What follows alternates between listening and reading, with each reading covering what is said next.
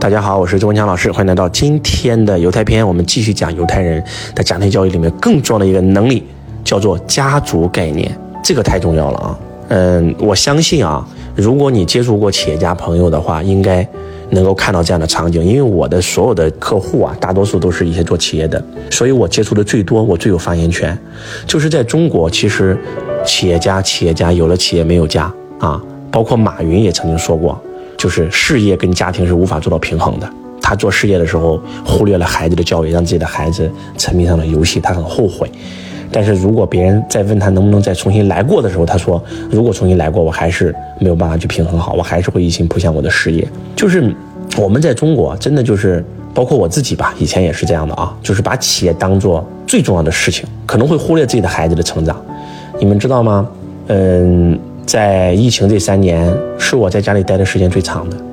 有一次，我看着我的二儿子啊，两到三岁的孩子，然后呢，我就突然想想，我家老大啊，我大儿子的两到三岁是一个什么样的状态？我的记忆是空白的，你知道吗？我想不出来。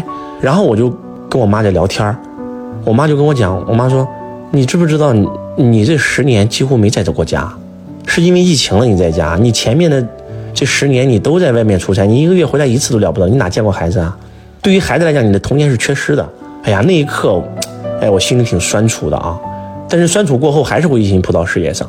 包括前段时间给大家录那个忙碌片，我听到我的孩子，我的二宝给我发的语音，我自己都哭了。因为那个时候周老师讲完课以后，在做媒体公关，然后在陪领导喝酒喝到深夜，然后呢，特别想自己的孩子，突然收到一这样的这个微信语音的时候，我都哭了啊，我都觉得。我有一个半月没有见自己的孩子了。其实你知道吗？就是真的，就是我们中国的企业家犯一个毛病，就是把企业当成了最重要的事所以一心扑在事业上，到最后，孩子因为你一心扑在事业上，他认为你不爱他，所以他到最后沉迷游戏，不上学，跟你关系搞得很僵，然后甚至真的就是为了花光你的钱报复你，比比皆是。但是你知道在犹太有一个多夸张的事情吗？我跟你们说，你们肯定不相信。就是在犹太人看来，企业一点都不重要。家族才是最重要的，家族传承才是最重要的。他们把家族传承、孩子教育放在第一位，而自己的事业是放在第二位的，甚至是放在第三位的。他们的信仰就是，我可以这样说吧，他们的信仰放在第一位，他们的家族传承放在第二位，第三位可能才是他们的事业。也就是说，在信仰面前，他们认为钱一文不值；在孩子面前，他们认为事业一文不值。给你们讲一个真实的案例啊，呃，犹太人有一个节日叫安息日，每周六。啊，其实是从每周五的晚上太阳落山到周六的太阳落山，这一整天犹太人是不工作的，所有犹太人都一样，哪怕这个老板是一家上市公司总裁，都会关掉手机，回到家里面跟自己的孩子坐在餐桌上点亮蜡烛，关掉所有电器，然后一起用晚餐，然后一起聊天，一起看书，一起做游戏，一起交流，你能想象吗？每周一次啊！每周一次啊，这是个什么概念？呃，我在以色列听到一个故事，这个故事不是别人给我讲的，是我的团员给我讲的啊。我们有一个跟我们一起来这个以色列游学的一个企业家，啊，他呢是做牙医的啊，在中国上海生产牙的。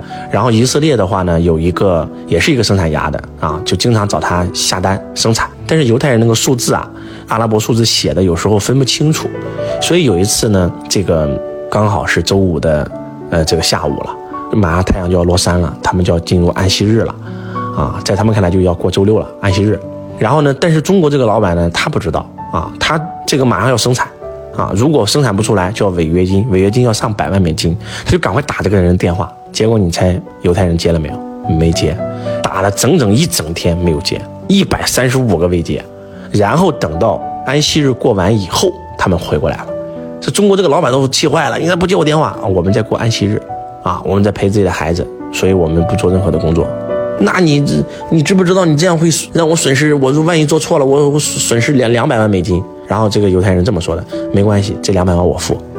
哎，这个中国人就觉得那很不能理解啊，说你你接个电话就行了，为什么要损失两百万美金呢？他说安息日这是我们传承了两千多年的节日，安息日来源于什么？来源于圣经啊。就是上帝造创世纪的时候啊，第一天啊造了这个光啊，造了天地，然后呢，慢慢第二天、第三天、第四天啊，然后呢，第五天反正就是用了几天时间吧，把这个宇宙啊、天地呀，然后花草树木啊、动植物啊，到最后把人类也造出来了啊。然后呢，下一天休息，要休息一天，这一天叫安息日，他们不工作，就陪家人，每周一次，永远不会断。就是你能想象到犹太的家里面不允许玩电子设备吗？到了家以后只能看书，只能交流。哇，这个让我太震撼了。所以他们的孩子为什么那么爱自己的父母？因为孩子会看到两。百万美金、两千万美金放在父母的眼前，父母宁可不要，因为他要陪孩子。就他们的概念是什么呢？我的企业有可能会倒闭，但是我的家族传承永远会在，因为我永远会生孩子啊。他们没有计划生育，往死里生的，生三个、生五个、生十几个都很正常。想象一下，罗斯柴尔德家族那么牛逼，他们做过那么多生意，但是那些生意可能做十年、做二十年都倒闭了，但是他们的家族可以传承到现在，传承好几百年。想象一下，你的企业有可能会倒闭。想象一下，你有可能会被这个竞争对手攻击，你可能会一不小心犯法被抓，你的企业可能就倒了。但是你的孩子可能还在，你的孙子可能还在，你的曾曾孙子可能还在，对不对？他不可能全被抓吧，对不对？没有满门抄斩这个说法吧？所以他就传承下来了。所以他们认为家族传承要比自己的企业更重要。哎呀，这个概念让我太震撼了！我终于明白为什么他们有这种不是富过三代，是富过五代、富过十代的这个家族了，就是因为他们把家族传承。看得很重要，远远超过他们的事业。我觉得这个点是我们中国企业最应该学的。我现在真的见过太多太多的我的这个学生们，就是孩子在小的时候父母拼命赚钱，然后忽略了孩子的成长。现在的孩子就是玩游戏，就是玩，不工作不赚钱不上学，就是为了报复父母。我见过太多这样的案例了。这些父母有时候他真的他很难受，他很痛苦，他在想我这辈子到底为了什么？哎呀，所以我觉得这个点很重要，他们的这个家族概念啊。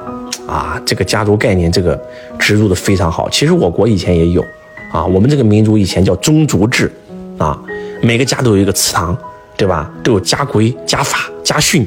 哎呀，现在都整没了。其实我觉得我们应该说中华民族传统复兴，其实应该是中华文化的复兴。我们其实不应该跟犹太人学犹太人的智慧，而是用犹太人的智慧照见我们，因为我们中华民族的智慧要远远超过他们，不然我们不可能传承五千年，对吧？四大文明古国只有咱们传承了下来，但是我们可能把我们最宝贵的一些东西给整丢了。哎呀，我觉得这个挺可惜。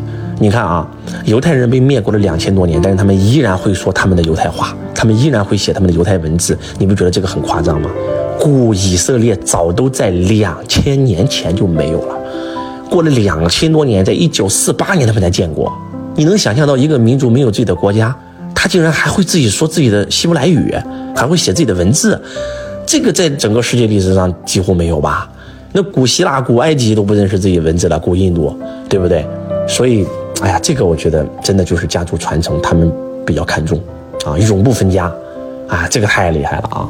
所以希望今天的分享能够唤醒你。如果把这一条学会了，咱们中国的企业家一旦改变，哎呀，那会帮助多少人啊，对吧？